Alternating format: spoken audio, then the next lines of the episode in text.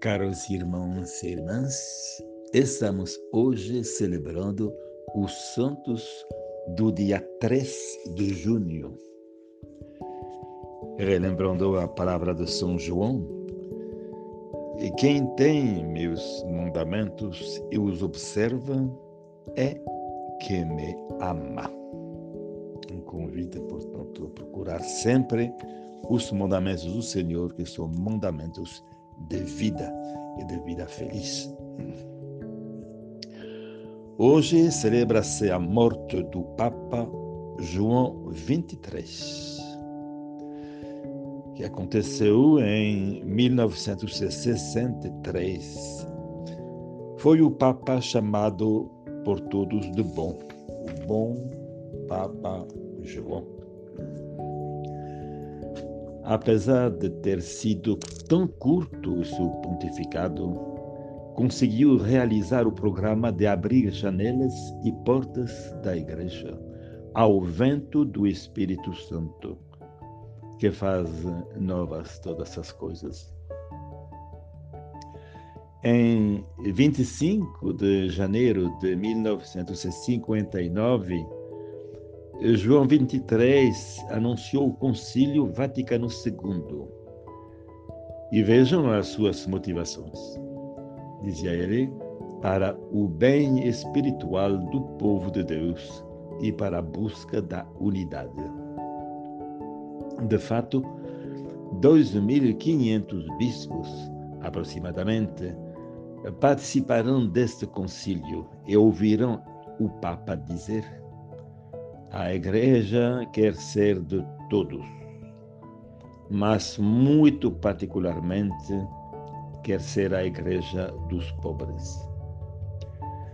Filho de camponeses pobres, foi capaz de levantar uma onda de amor e de compreensão no mundo inteiro.